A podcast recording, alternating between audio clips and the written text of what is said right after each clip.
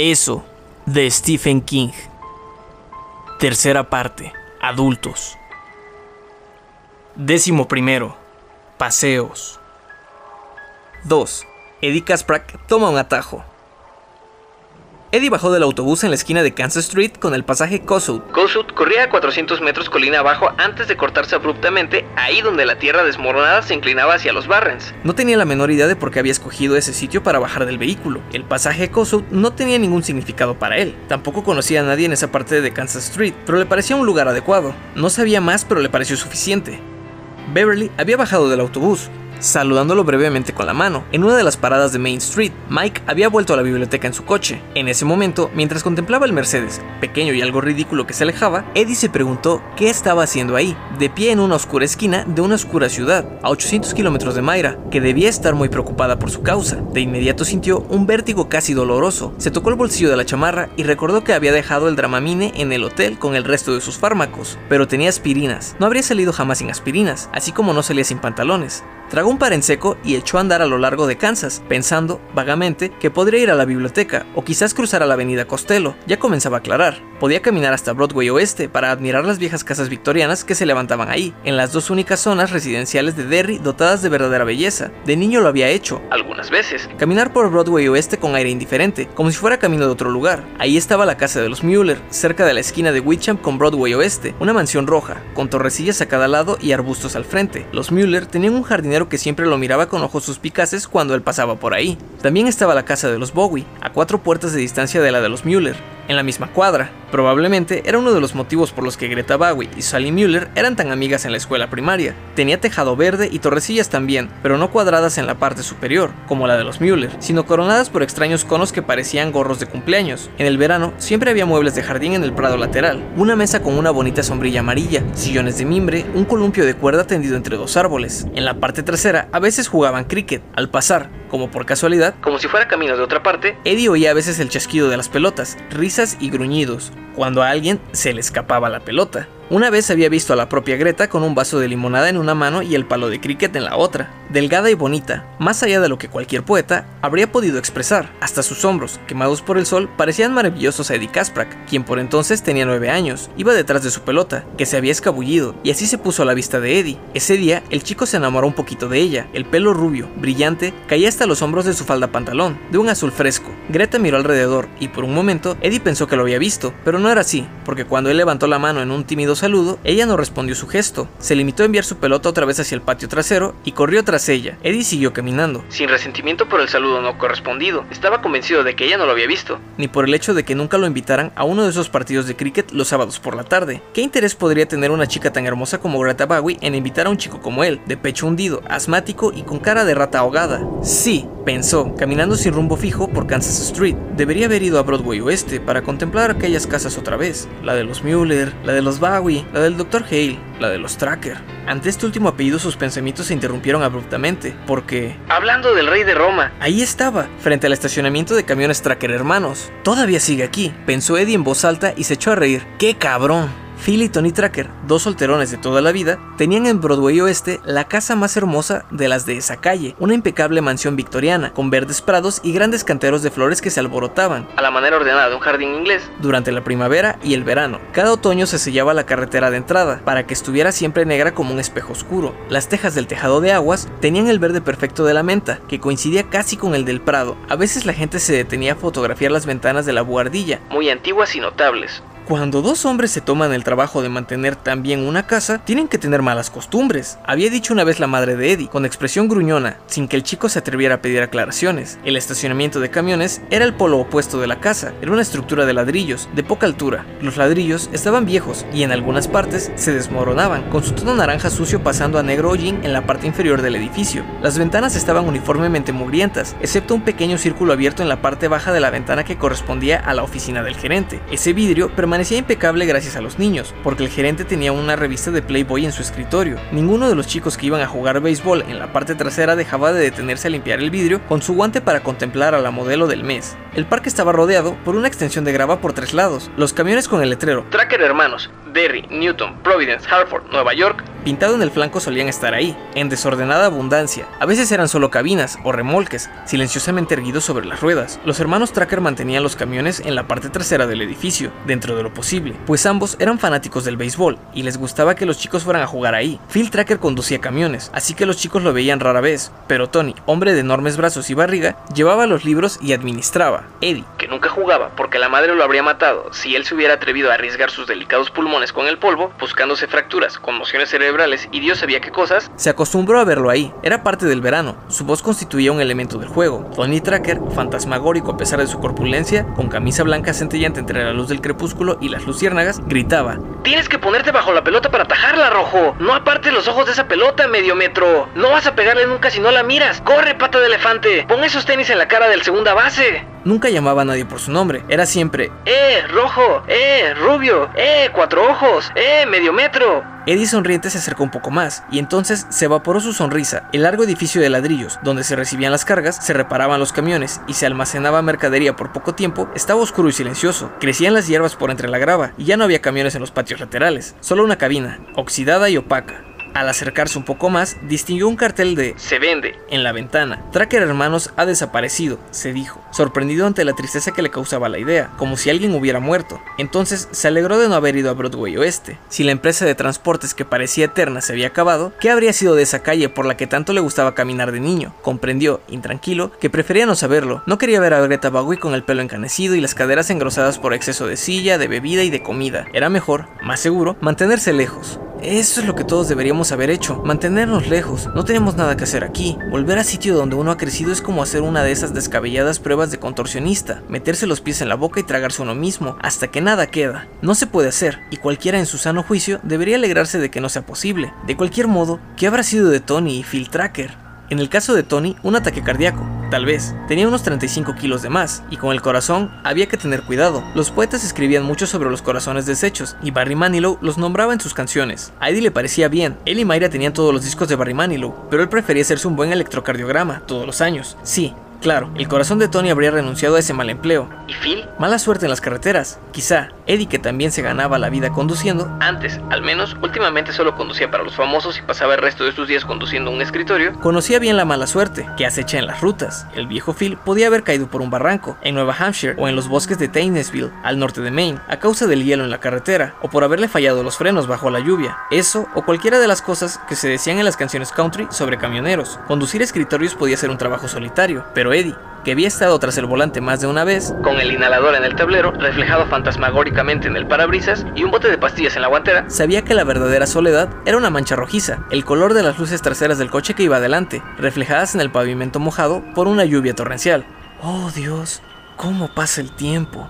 Dijo Di Kasprak en un susurro. Ni siquiera se dio cuenta de que había hablado en voz alta, sintiéndose enternecido y triste al mismo tiempo. Estado más común en él de lo que habría podido creer. Rodeó el edificio. Sus costosos mocasines crujían en la grava. Por fin estuvo frente al terreno donde se jugaba béisbol cuando él era niño. Cuando, al parecer, el 90% del mundo estaba hecho de niños. El lugar no había cambiado mucho, pero bastó un vistazo para convencerlo de que ya no se jugaba ahí. La tradición había muerto, simplemente en algún momento de los años transcurridos. En 1958, el diamante del terreno de juego no había estado demarcado por las líneas de cal, sino por huellas abiertas por los pies al correr. No había bases, en realidad. Los niños que iban a jugar ahí, todos mayores que los perdedores, aunque Eddie recordó en ese momento que Stan Uris jugaba con ellos de vez en cuando. Como bateador era solo pasable, pero corría mucho y tenía reflejos de ángel. Tenían siempre cuatro trozos de lona sucia guardados bajo la plataforma de carga. Cuando se reunía un grupo suficiente, las lonas se retiraban con aire de ceremonia. Al caer el crepúsculo, al extremo de impedir el juego, se las volvía a guardar con la misma ceremonia. Eddie no vio rastros de las huellas abiertas. Los hierbajos crecían profusamente entre la grava.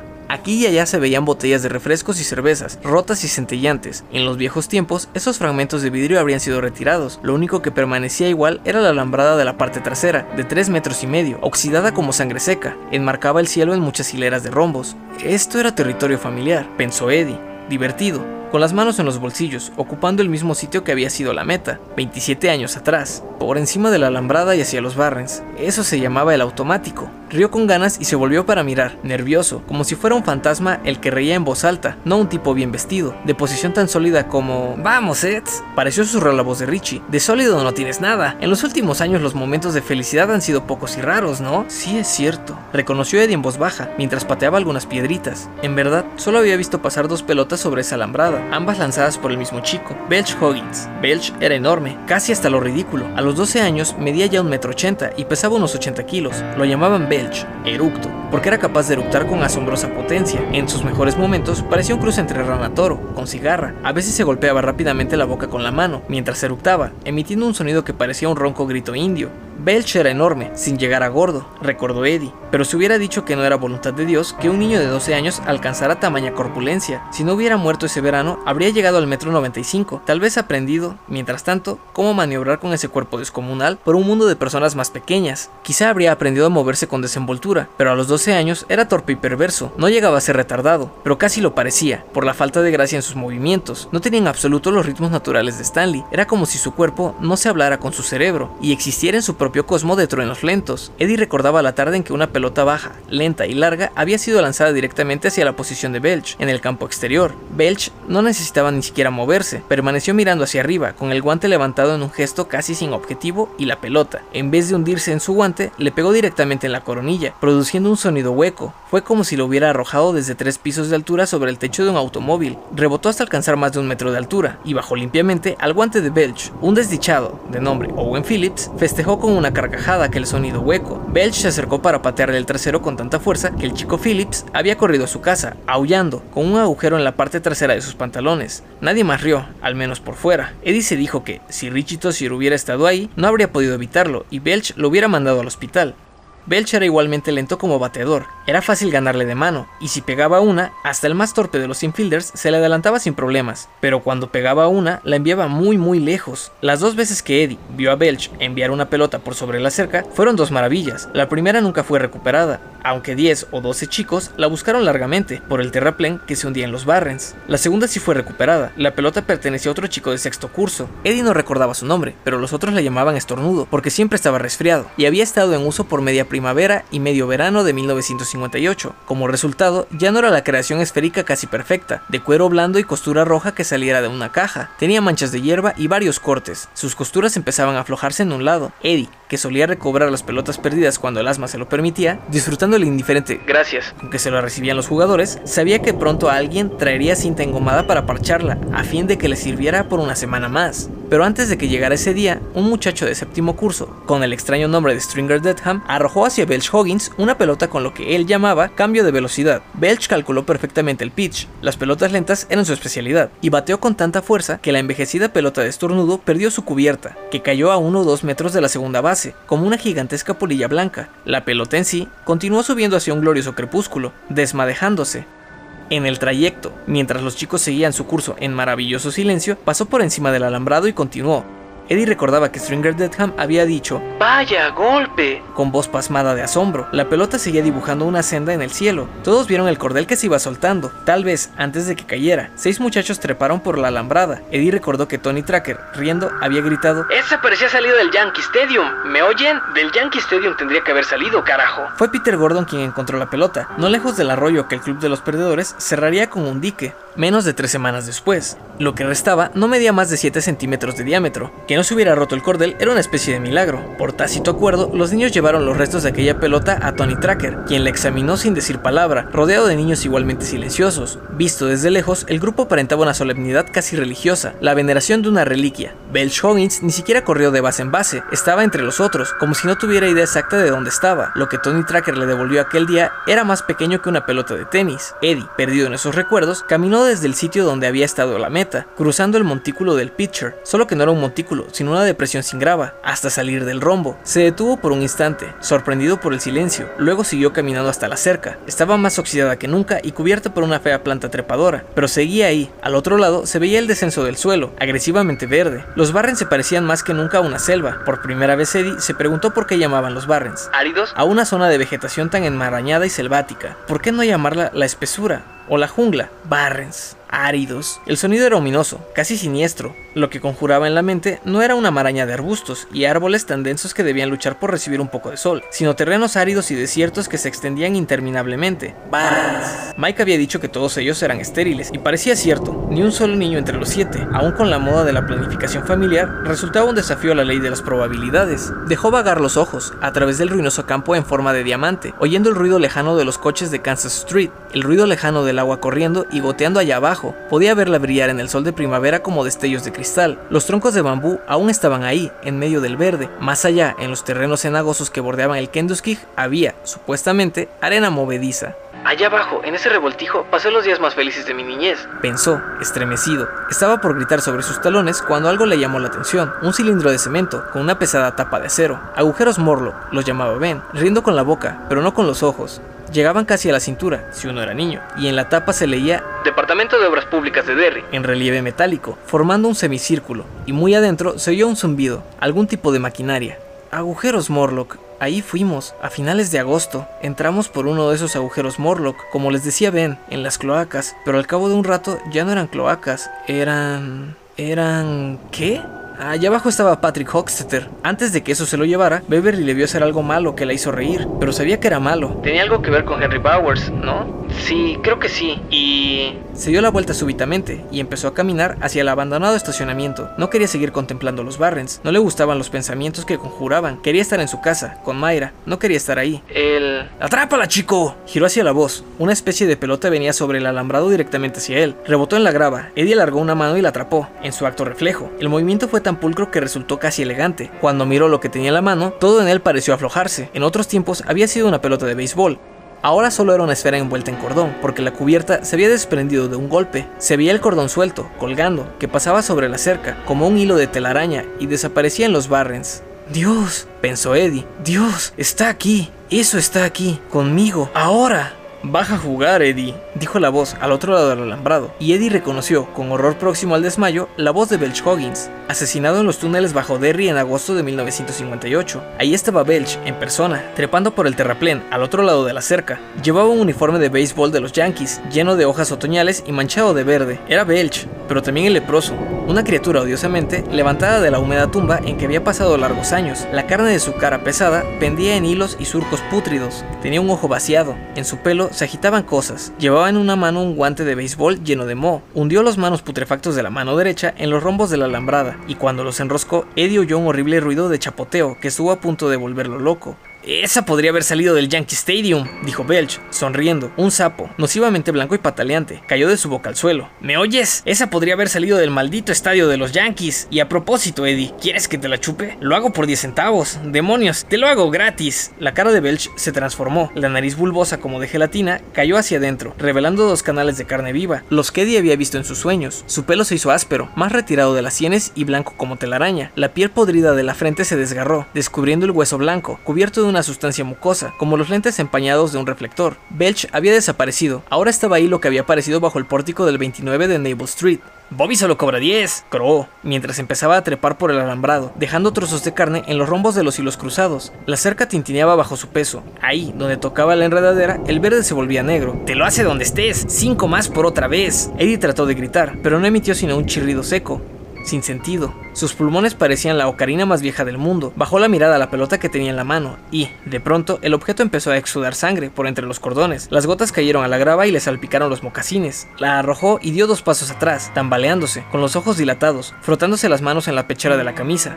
El leproso había llegado a lo alto de la cerca. Su cabeza se balanceaba, recortada contra el cielo, una silueta de pesadilla, como las máscaras de la noche de brujas. Sacó la lengua, un metro de lengua que descendió por la cerca como una serpiente. Estaba ahí, y al segundo siguiente había desaparecido. No se borró como los fantasmas de película, simplemente desapareció de repente. Pero Eddie oyó un sonido que confirmaba su solidez esencial, un pop, como el de una botella de champán descorchada. Era el ruido del aire que se precipitaba al llenar el vacío ahí donde había estado el leproso. Se dio la vuelta y se echó a correr, pero no pudo avanzar ni tres metros antes de que cuatro formas rígidas surgieran de entre las sombras bajo la plataforma de carga. Al principio pensó que eran murciélagos y se cubrió la cabeza, gritando. Luego vio que eran cuadrados de lona, los mismos que los muchachos habían usado de bases para jugar ahí. Giraban y ondeaban en el aire inmóvil. Eddie tuvo que agachar la cabeza para esquivar una. De pronto, a un tiempo, se asentaron en sus sitios de costumbre, levantando pequeñas nubes de polvo.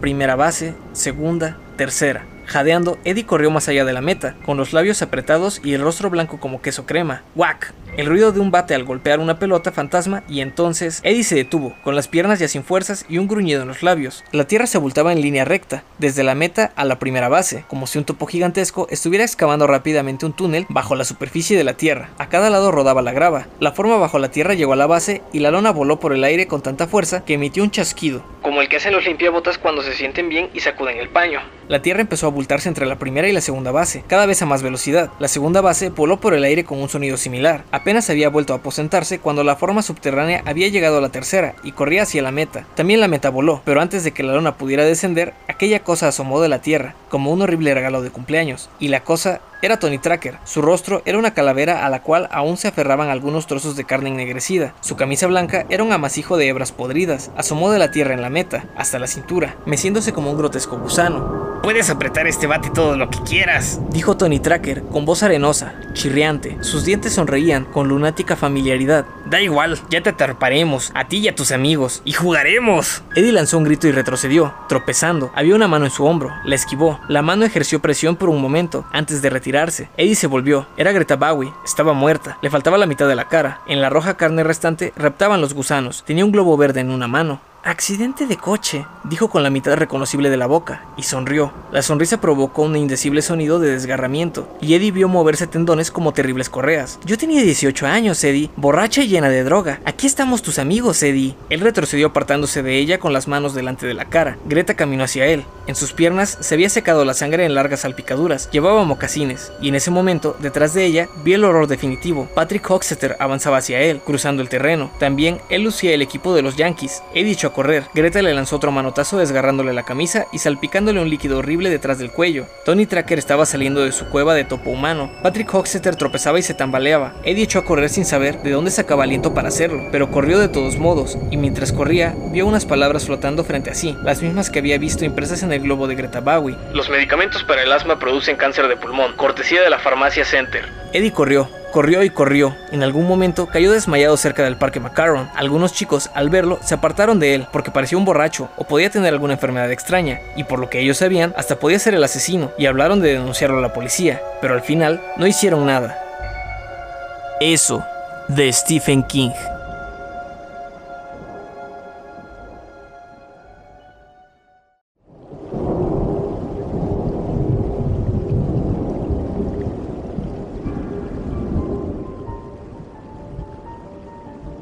Hola mundo, mi nombre es Fernando Palacios y estás escuchando Historias de Espantos, un podcast en el que grabo algunas historias de terror de mis autores favoritos.